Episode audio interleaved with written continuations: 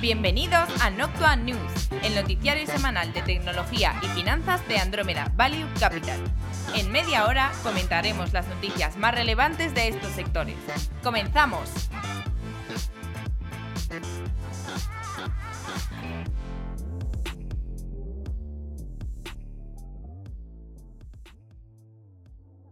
Bienvenidos al episodio número 31, temporada tercera de Noctua News con Antonio de la Fuente, Juan de Dios Gómez y Flavio Muñoz. ¿Qué tal? ¿Cómo estáis?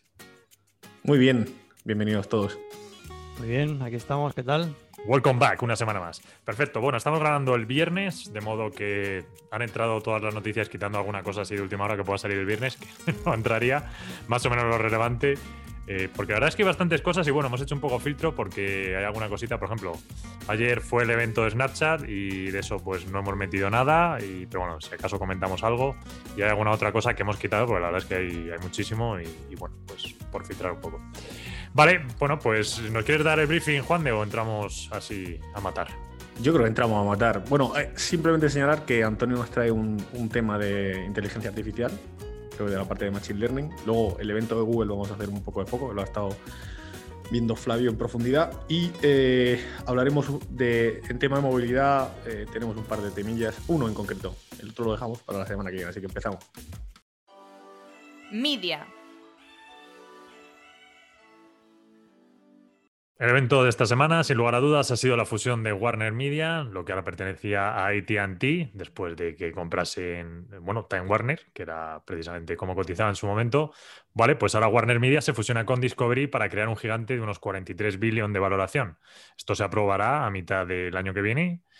Y bueno, pues ATT comentaba que es una buena manera para conseguir liquidez y reducir el nivel de endeudamiento que tienen. Además, también lo utilizarán para, para inversión y para subir dividendo. Y bueno, pues Warner y Discovery, que la verdad es que están muy contentas porque se unen, el más contenido, más fuerza.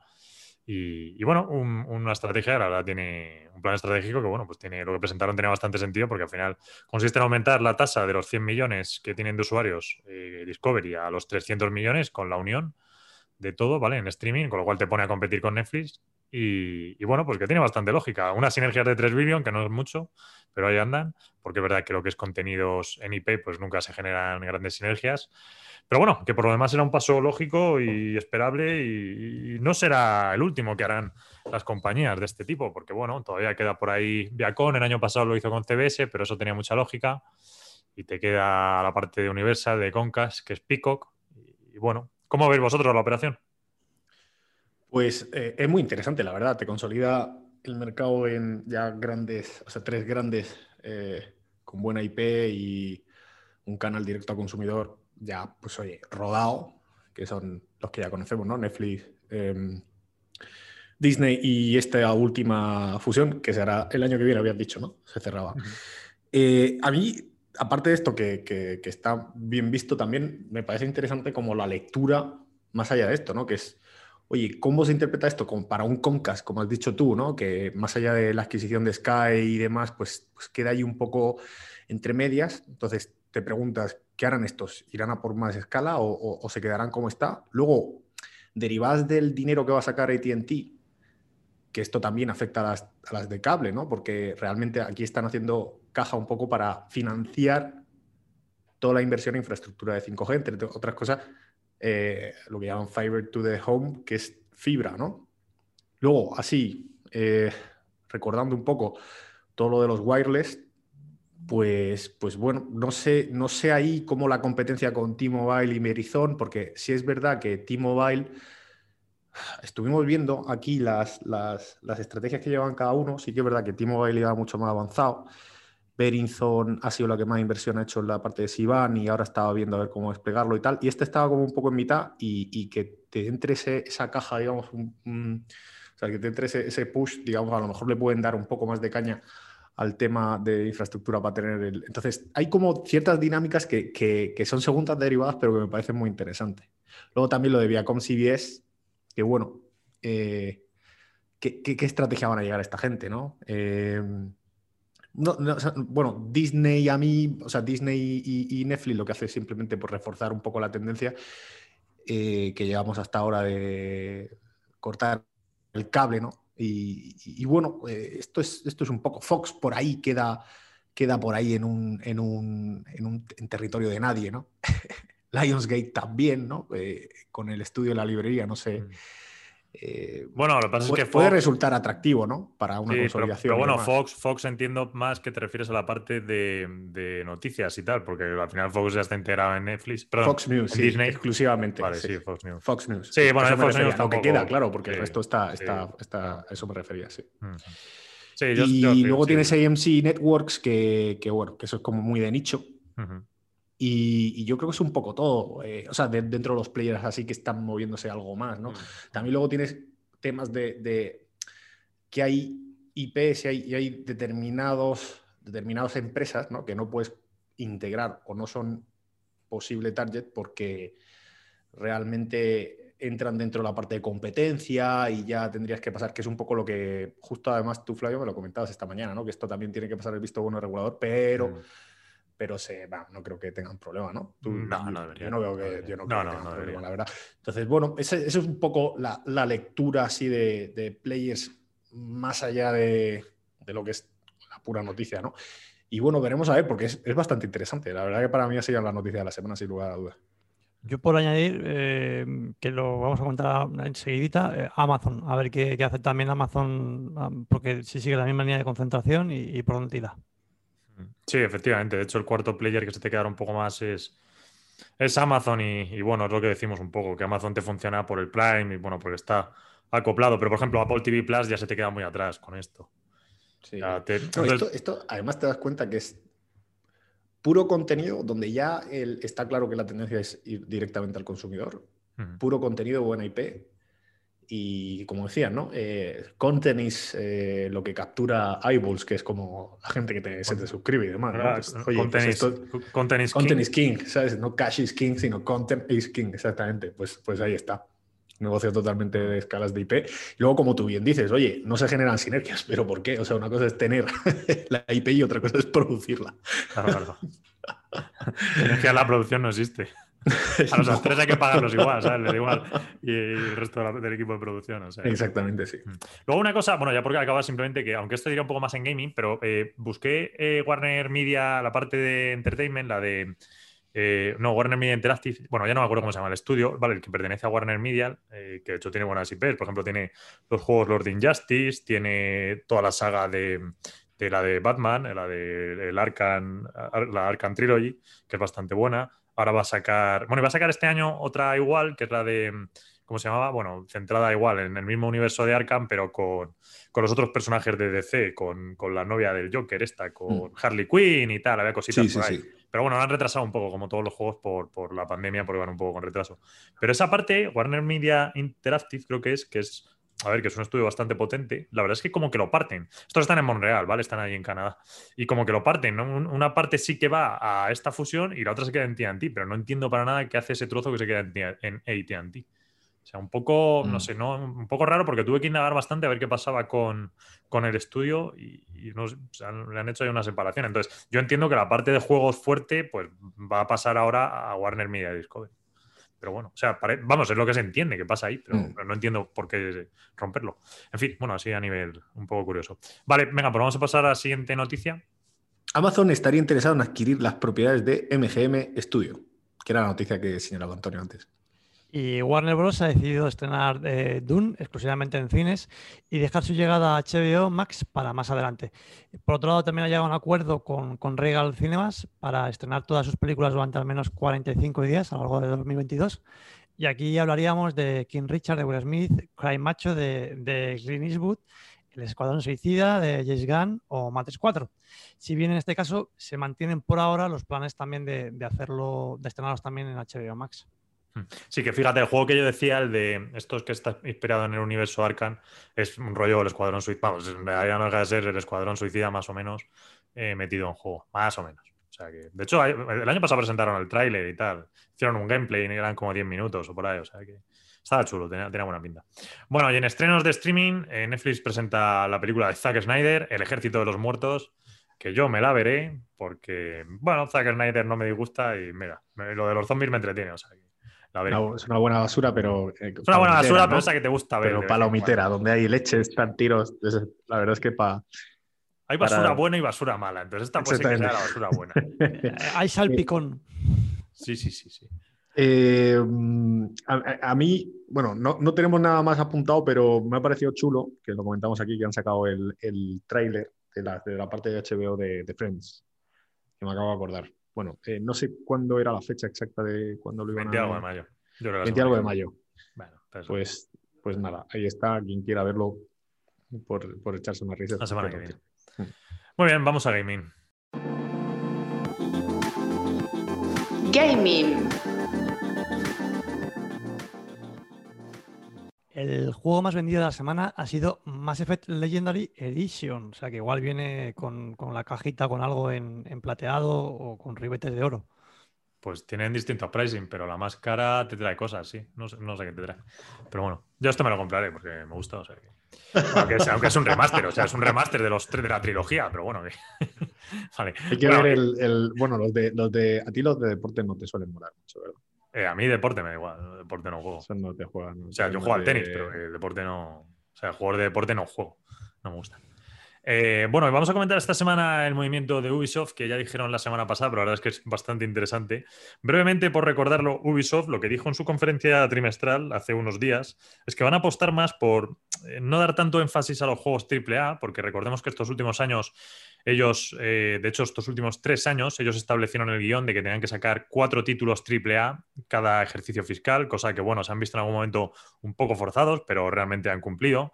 Y digo lo de forzados porque, por ejemplo, este año 2020, este ejercicio se ha notado que han ido un poco corriendo. Es más, eh, quien estuviese muy atento, pues en los meses de otoño, en una pantalla de prácticamente una semana, de hecho fue, sacaron el juego de Watch Dogs Legion y a la semana siguiente sacaron el Assassin's Creed Baja, que son dos IPs importantes por Ubisoft y evidentemente pues can canibalizaron la una a la otra, sobre todo la segunda Valhalla a, a, a Watch Dogs.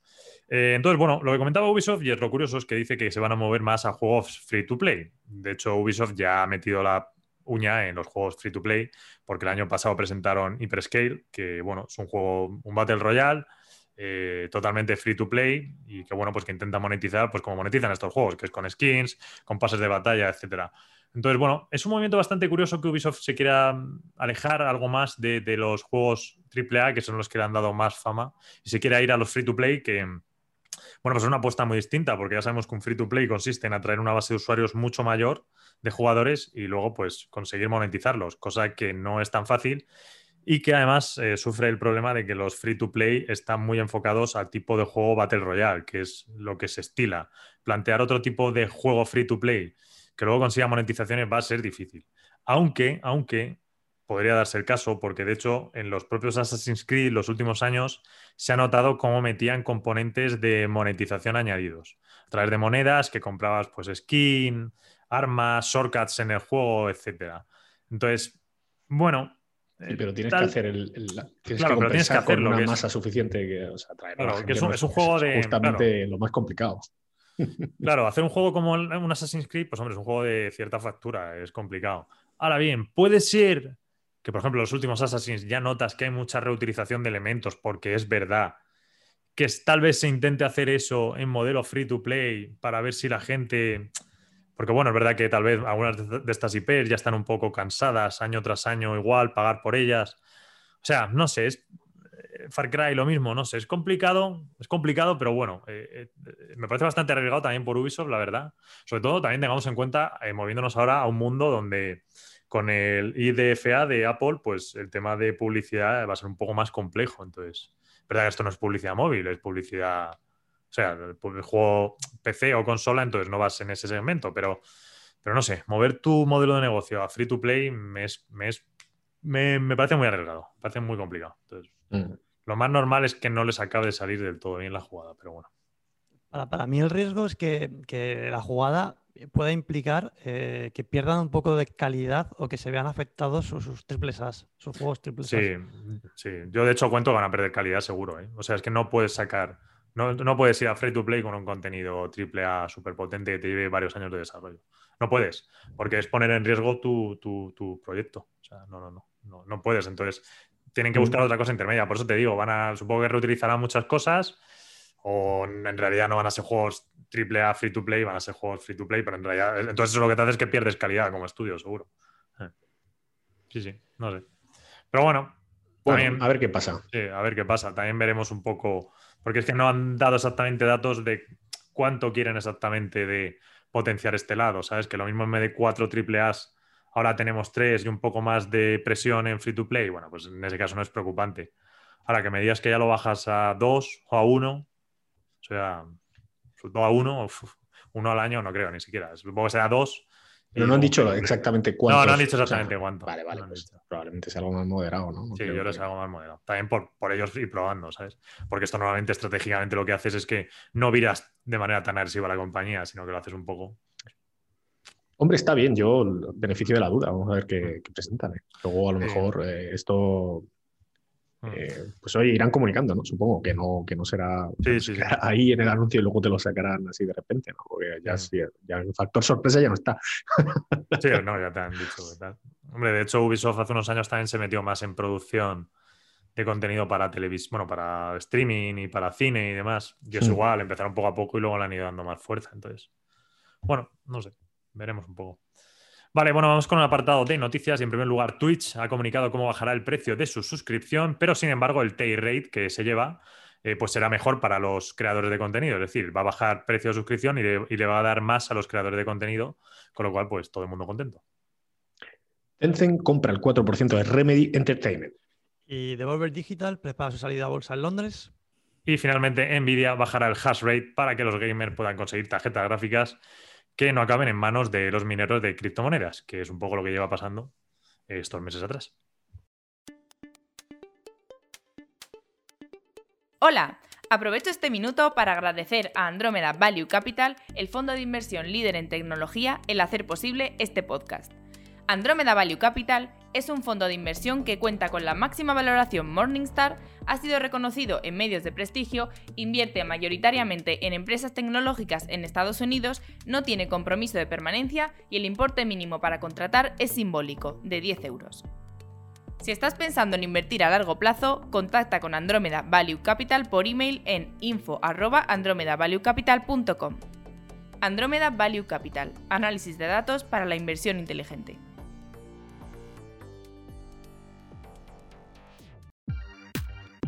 Tecnología. La semana pasada eh, vimos una serie de conceptos de, inteligencia artificial y de machine learning y vaya, la verdad es que hemos considerado que para traerlo aún más a tierra eh, nos parecía que, que, mejor que traer un, caso de uso asociado con, el tema de, por ejemplo, en este caso del aprendizaje profundo o el, del llamado deep learning. Eh, ya para aquellos que, no lo escuchasen, remitimos a toda parte de conceptos que eran bastante sencillos del capítulo anterior, pero bueno, por recordarlo, aparte esta de aprendizaje profundo estaba asociado con o caracterizado porque necesita unas grandes eh, cantidades de datos que son eh, básicamente manipulados por un programador para, el entrenamiento.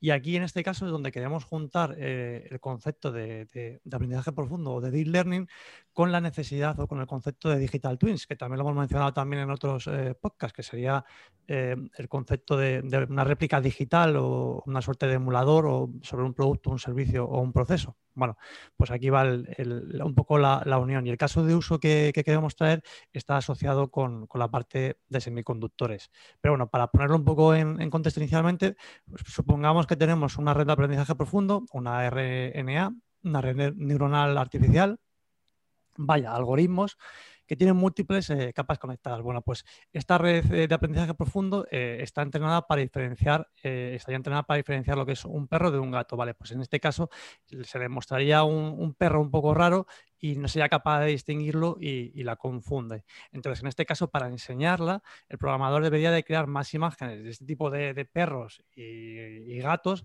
eh, vaya, para que eh, entrenara a la red e ir diciéndole, oye, esto es un perro, esto es un gato, de una manera muy repetida mediante eh, el concepto de aprendizaje de refuerzo o supervisado. Entonces, el proceso de entrenamiento requiere agregar un montón de, una gran cantidad de datos a voluntad a medida de que el programador se da cuenta de, que, qué es con lo que se confunde eh, la red neuronal, es decir, qué, cuál es la tipología de error que genera, en este caso, eh, la incidencia y que no le permite pues, diferenciar la red neuronal si está ok o no está ok.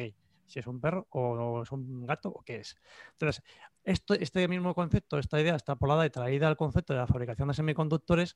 Es fundamental tener el concepto de, digital twins basado en, este, en esta idea de simulación o de aprendizaje profundo, porque lo que se encargaría sería de generar imágenes falsas a, voluntad para que el programador no se vea eh, limitado de alguna manera por la incapacidad de generar tanta cantidad de datos para entrenar eh, a, esta, esta, red neuronal. Entonces sería el, Digital Twins, sería la que se encargaría de generar todo este volumen de datos que generaría eh, el entrenamiento a, la red, a red neuronal.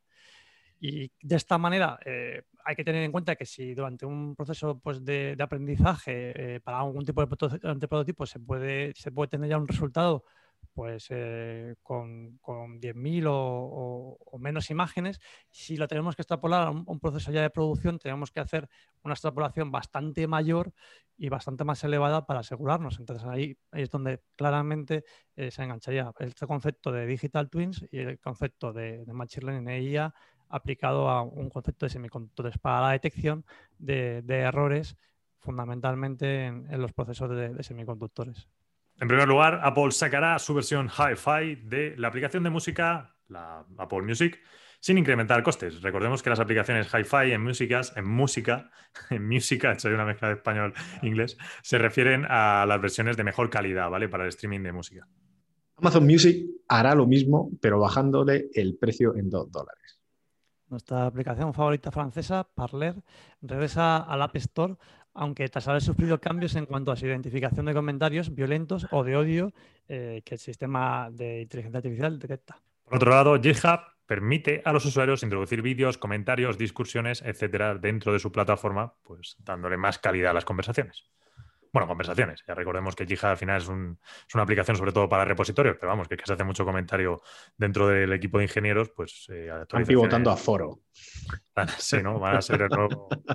Em, el nuevo Reddit. El nuevo Reddit, eso. el nuevo Reddit de, los, los ingenieros. Picadatos. El, GitHub, el GitHub eh, Cocher, ¿no? Sería. Bueno, que ha sonado un poco despectivo, ¿eh? ¿eh? era solo en plan de broma lo de picadatos. Eh, Apple llamará a declarar a Tim Cook en el caso contra el fabricante de Fortnite Epic Games. Y Z y China Telecom, que son eh, empresas de telecomunicaciones chinas, esperan poder lanzar en breve su servicio de 5G para dar cobertura en aviones a través de su plataforma de comunicaciones aire-tierra eh, que es ATG. Eh, se espera que el 5G ATG reemplace los sistemas de comunicaciones por satélite, eh, mejorando la, conectividad en vuelo sobre, sobre la Tierra, obviamente. La idea es, o por lo menos promete, un rendimiento mucho mayor y latencias más bajas con un coste bastante menor. Y para hacernos una idea, cada torre de tierra de 5G tiene una cobertura de aproximadamente unos 300 kilómetros y se requerirían para cubrir toda lo que es la extensión de China unas 1000 torres. Y bueno, eh, de hecho, en lo de la noticia anterior que ha comentado Juan de, que Apple llamará a Tim Cook, de hecho lo ha llamado hoy ya, ha sido hoy viernes cuando Tim Cook eh, le toca pasar por los jugados para, declarar. O sea, hoy. Sí, sí, eso, yo soy cuando va Todavía no ha ido, pero vamos, hoy a lo largo del día, claro, es que más tarde en Estados, o sea, será más tarde en Estados Unidos, entonces por aquí yo creo ya va a ser casi por la noche, bueno, ya será por la noche, totalmente. Eh, pero sí, sí, va, va Tim Cook, va Tim Cook. Entonces, a ver qué información tenemos. Vale, en otro orden de cosas, Tulio compra Zipwip por 850 millones. Esta empresa permite a otras empresas enviar mensajes de texto SMS gratuitos a sus clientes de teléfonos fijos, servicios VoIP y números gratuitos. Eh, los usuarios simplemente pues, habilitan su teléfono fijo o servicio eh, VoIP, que es eh, Voice over IP, vamos, es decir, básicamente es un servicio telefónico sobre protocolo de Internet, no tiene más. Eh, bueno, esto lo hacen para enviar mensajes de texto utilizando las interfaces de programas de aplicaciones eh, personalizables de Ziwip. Que no tiene nada que ver con... Sí, ¿Qué vas a decir, Juan? Que no tiene, lo de IP no tiene nada que ver con lo que decimos IP Media, que es Intellectual Property, cuando ah, Intellectual Property, que es cuando nos referimos a, contenido, a contenido, vamos. Sí, sí, esto es otra cosa. Esto es voz sobre un protocolo IP, vamos, eso, voz sobre Internet. Eh, bueno, iba a decir que esto es eh, bastante parecido a lo que hace Sengrid cuando Twilio la compró, que también, bueno, pues era sistemas de, comunicación eh, a través de SMS, aunque bueno, Sengrid, recordemos que también tenía la parte de mail, que de hecho era casi más fuerte. Nueva funcionalidad en Teams. Em, en primer lugar, tiene el Together Mode, que permite agregar fondos virtuales conjuntos. Dos, nueva biblioteca de emojis y animaciones. Tres, herramienta de tareas pendientes para asignar a participantes del grupo. Luego, por otro lado, permite enviar una encuesta a través de la interfaz de chat para recopilar comentarios y tomar decisiones. Luego tienes, por último, el modo seguro que permite la opción de, condicionar el acceso a los archivos compartidos mediante un código.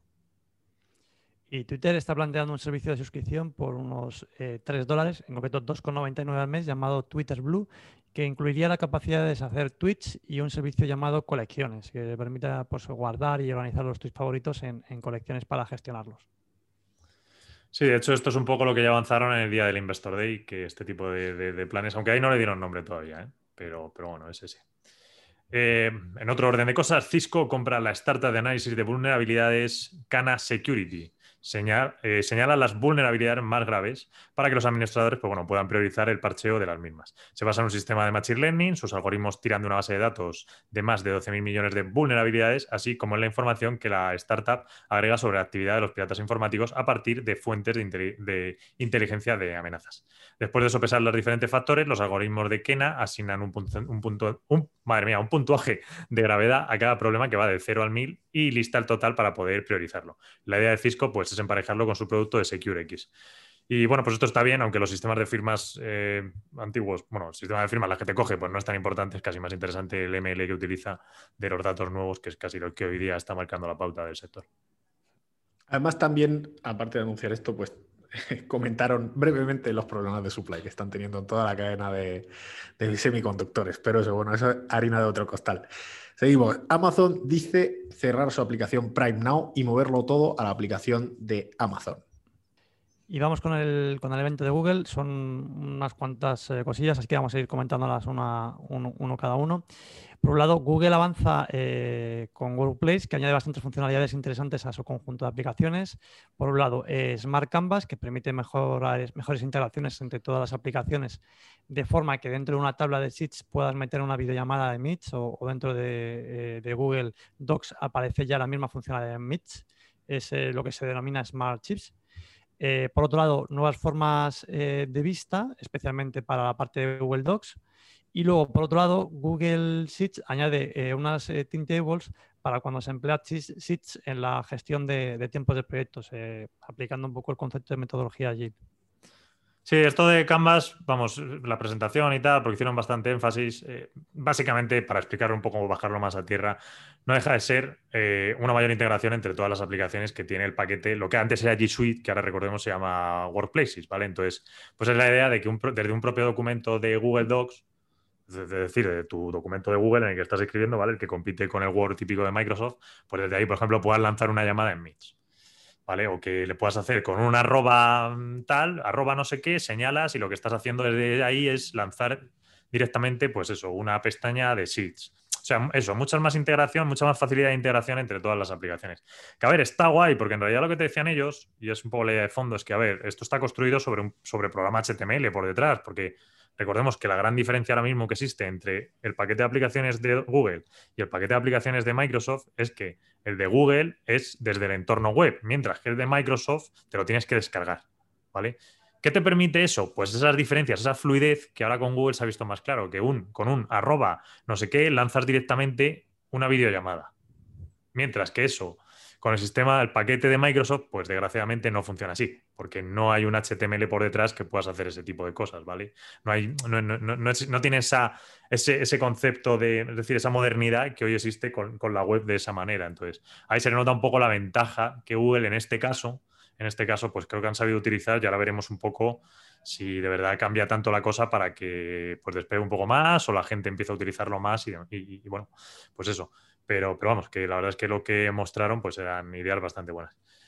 Por otro lado, presentaron Lambda, que consiste en un modelo para aplicaciones conversacionales. Y esto es interesante, bueno, poniendo un poco más el ejemplo que, que, expusieron en la presentación para que la gente lo entienda, ¿vale? Utilizaron al que ahora es el planeta enano Plutón y le dieron voz, ¿vale? Le pusieron voz como si estuviese personificado y pudiese hablar. Entonces, hacían una conversación entre el asistente propio de Google, el del Hey Google, ¿vale? El asistente de Google, el que existe, el que se vende, y Plutón. Entonces, pues era una conversación en la que uno le preguntaba cosas tipo la Wikipedia, de, oye, pues ¿cuánto mides? Y entonces Plutón pues te daba su respuesta, pues mira, me da tanto, o hace un clima de no sé qué, hay un tal. Entonces, bueno, es un poco esa idea de, poder dar, lo que quiere Google es la idea de, poder dar capacidad conversacional a, cosas, es decir, la inteligencia de, pues eso, desarrollar unos modelos que permitan en, el futuro, porque esto está en modo research, todavía no está lanzado, el otorgar capacidad conversacional a, elementos. Mejoras en mapas. Eh, por ejemplo, que dependiendo de la hora eh, te salgan sitios que tienen lógica para esa hora, si es por la mañana cafetería, por la noche restaurante o como de concurrido está un sitio. Eh, patrones en Google Fotos, donde básicamente el sistema de Machine Learning interpreta patrones en las fotografías para organizarlas. Y también presentaron Line Fotos, que se parece un poco a lo que tiene Apple con las fotos estas en vivo que se mueven, aunque no exactamente del todo, porque aquí en este caso lo que pretendía Google era como hacer una película de tus fotos, de manera que de hecho dentro de las lo que correlacionaba una imagen con otra era propio ML desarrollado por Google que interpretaba que ahí cuadraba. Entonces te salían como pequeñas pequeñas películas súper cortas, ¿vale? Pequeños clips, más bien dicho, que, bueno, pues eso, conectaban tus, tus imágenes e intentaban montar una pequeña, un clip, un, GIF. o sea, hay una cosa un poco, no sé, curioso, curioso. Temas de privacidad que no se parecen en nada a lo de Apple, pero bueno, pues han, incrementado el push ahí. ¿Y un sistema de conferencias virtuales en 3D? Sí, de hecho esto era con un equipo tal cual, es decir, es bueno, te, te, enseñaban como en la máquina y básicamente lo que hace es que es un LiDAR, mapea la cara de la persona y la intenta proyectar pues como, ¿sabes? como si tuviese a la persona al lado. Entonces, bueno, vas a necesitar el hardware, pero, pero bueno, curioso. Y bueno, finalmente, por otro lado, Google dice que tendrá lista una computadora cuántica que funcione y sin errores para 2029. Y para ello, pues ha creado su nuevo Quantum AI Campus, que albergará el primer centro de datos cuánticos de la compañía, sus laboratorios de investigación de hardware cuántico y sus instalaciones de fabricación de chips de procesadores cuánticos. Por arrojar un poco más de luz en esto del mundo cuántico, ¿vale? Bueno, pues recordemos que mientras que las computadoras clásicas almacenan información como forma de bits, que bueno, son básicamente ceros y unos, las computadoras cuánticas almacenan información como eh, qubits, que, bueno, pues pueden ser ceros, unos o ambos estados a la vez, eh, al mismo tiempo. Esto lo que supone es que, claro, este tipo de, computadoras, de ordenadores, pues son mucho más rápidos y pues, teóricamente van a ser mucho más rápidos y, bueno, van a permitir también la escala de, de profundidad o de alcance que puedes hacer con ellos, pues en un futuro sea mucho mayor. Movilidad. Tesla está siendo investigada por el DMV, el Departamento de Vehículos Motorizados de California, con respecto a las capacidades completas de conducción autónoma de su vehículo. Si el DMV encuentra que Tesla está engañando a los clientes, pues las posibles sanciones incluyen la suspensión o la revocación de los permisos de despliegue de vehículos autónomos del DMV y las licencias de fabricación y distribución. Eh, Canoo, la startup de vehículos eléctricos con sede en Los Ángeles, que pues, eh, debutó eh, a, principios de año en, bolsa en el Nasdaq, está siendo investigada por la Comisión de Bolsa y Valores de Estados Unidos. Em, en realidad, la razón fundamental de la investigación de la, SEC se produce a raíz de los siguientes acontecimientos, que son salidas de ejecutivos, el cofundador y director de ejecutivo, el consejero, eh, consejero general, el director financiero y su jefe de desarrollo de sistemas de propulsión, abandonaron la empresa hace relativamente poco cambios en algunas de las piezas centrales de su modelo comercial y, eh, por último, la no continuidad de un acuerdo que habían cerrado eh, con Hyundai para desarrollar conjuntamente vehículos eléctricos, eh, tras indicar Canoo que no ofrecía servicios de ingeniería a otros fabricantes de automóviles. Básicamente cambiaba completamente su modelo de negocio. Y por último, dos demandas colectivas presentadas por accionistas. Por otro lado, Hyundai prepara el desembarco en Europa de su nuevo modelo eléctrico, el Lonic 5, el primero de una nueva familia de modelos eléctricos puros con tecnología de 800 voltios. Fue ha presentado el F-150 Lightning en Estados Unidos, una versión totalmente eléctrica de su popular camioneta que saldrá en 2022. Tiene un precio asequible, dado que se puede incluir eh, pues ayuda al incentivo del coche eléctrico de 7.500 dólares. El modelo base con 370 eh, kilómetros de autonomía comienza eh, entre, bueno, alrededor de los 40.000 dólares mientras que la versión de rango extendido comienza en 50.000 y puede recorrer alrededor de 480 kilómetros. Por otro lado, dentro del mundo del coche eléctrico y demás, esta semana hemos, tenido una noticia de una joint venture eh, de una de las, de la, bueno, de Honhai y una de sus, de sus participadas con Stellantis, con Stellantis, vamos. Em, que bueno, lo que, lo que hace es ofrecer Smart Cockpits para Stellantis y otros OEMs. También eh, eh, ofrecerá la, parte de Internet del vehículo y eh, OTA Functions, que es Over the Air upgrades, que son actualizaciones que se hacen de software. También temas de gestión del vehículo, monitoring, mantenimiento, en resumen, se expanden con 14 marcas. Eh, estudiando un poco el caso este, sobre todo de, de Honhai, que recordemos es, Foxconn, más conocido, sobre todo por, el tema de ensamblaje a los móviles de, Apple. Lo ponemos aquí un poco por ver el roadmap de Honhai, de la Parent Company, ¿no? de, la, empresa que está por encima de Foxconn, y el, y el, empuje que le están dando al tema del coche eléctrico. Y los hitos más relevantes que tienen dentro de su roadmap, que los hemos resumido, vamos a comentar, pues por ejemplo, en el Q4 2021, es decir, el último quarter, eh, lanzan la plataforma MIH, que lo que lanzan realmente son dos diseños de referencia dentro del coche eléctrico. Vale, en el Q4 también, eh, dentro del apago de Powertrain, que es el tren de potencia, tiene un acuerdo firmado con Nidec eh, y lanza producto también en el Q4. ¿vale? En, el, en el primer quarter de ya en el 2022 sacan el M-Byte de Button en China, que es eh, un coche fabricado ya, digamos, ensamblado por ellos, donde Hontai hace el diseño y la producción. En el Q4 de 2023 Honhai pretende diseñar, fabricar y dar los power semis, que son los, eh, los, chips que se supone que van a tener un mayor crecimiento dentro del sector, así como analógicos y circuitos integrados para Fisker. En el 2023, a lo largo de 2023, eh, va a hacer el diseño y la fabricación para FCA. Ojo, y en el 2024 han hecho un partner con Cattel y, para, y con SES para sacar baterías de ion litio y de estado sólido. Y esto es interesante porque su objetivo a largo plazo es que a 2025 quieren llevarse un 10% de la cuota de mercado del coche eléctrico. O sea que realmente ves cómo se han posicionado y cómo intentan salirse de lo que se llama EMS, que realmente es la parte de ensamblaje de teléfonos móviles. Qué bueno que ahí es donde tienen unos márgenes pues, muy estables y muy apretados a la vez. Muy bien, y pues hasta aquí dejamos ya el capítulo de esta semana, así que nada, volveremos la semana que viene con más cosas. Fuerte abrazo. La semana que viene, un abrazo. Vale, chao. Noctua News es una iniciativa de Andrómeda Value Capital que tiene como objetivo mantener informado a sus oyentes a través de una selección de las noticias más relevantes del mundo de la tecnología y las finanzas. El contenido de este podcast es informativo, no debe tomarse como asesoramiento en inversiones o como recomendación de compra o venta de acciones o productos financieros y no está dirigida a inversores o potenciales inversores en Andrómeda Value Capital.